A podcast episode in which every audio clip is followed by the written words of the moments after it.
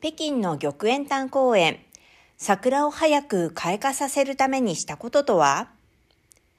玉園丹公園の桜が先週末に見頃を迎え、多くの観光客が花見に訪れていた。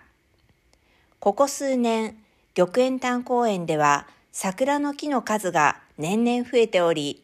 今年は計3000本近くとなり、その種類も増え続けている。観光客が早春から春を楽しめるように、温室で成長を促進させた桜100本以上が次々と開花し、観光客にお披露目された。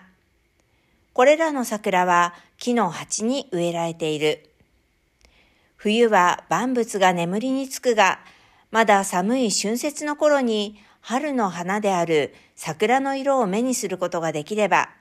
公園内を散策する観光客はより楽しい気分になるだろう。玉園丹公園は何年も前からこの大胆な構想を抱いてきた。早咲きの桜をまだ寒い1月や2月に開花させるため、同公園は福建エリアの寒肥桜が適していることを発見した。寒肥桜の花は色が濃く、観光客に好まれているだけでなく、開花時期も早いからだ。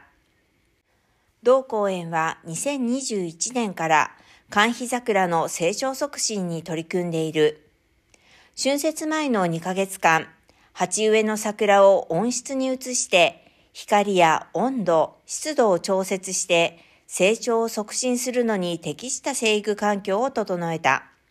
そして管理や施肥、剪定など一連の作業を経て、早咲きの桜は2021年と2022年の春節に屋外の広場で観光客に公開された。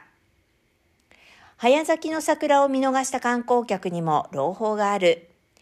例えば、ヤニベニヒガンやアーコレードなど一部の中咲きの桜が開花しており、代表的なヤニベニシダレなどの桜は3月末にも開花する。また、遅咲きの桜は4月上旬から中旬にかけて開花する見込みだ。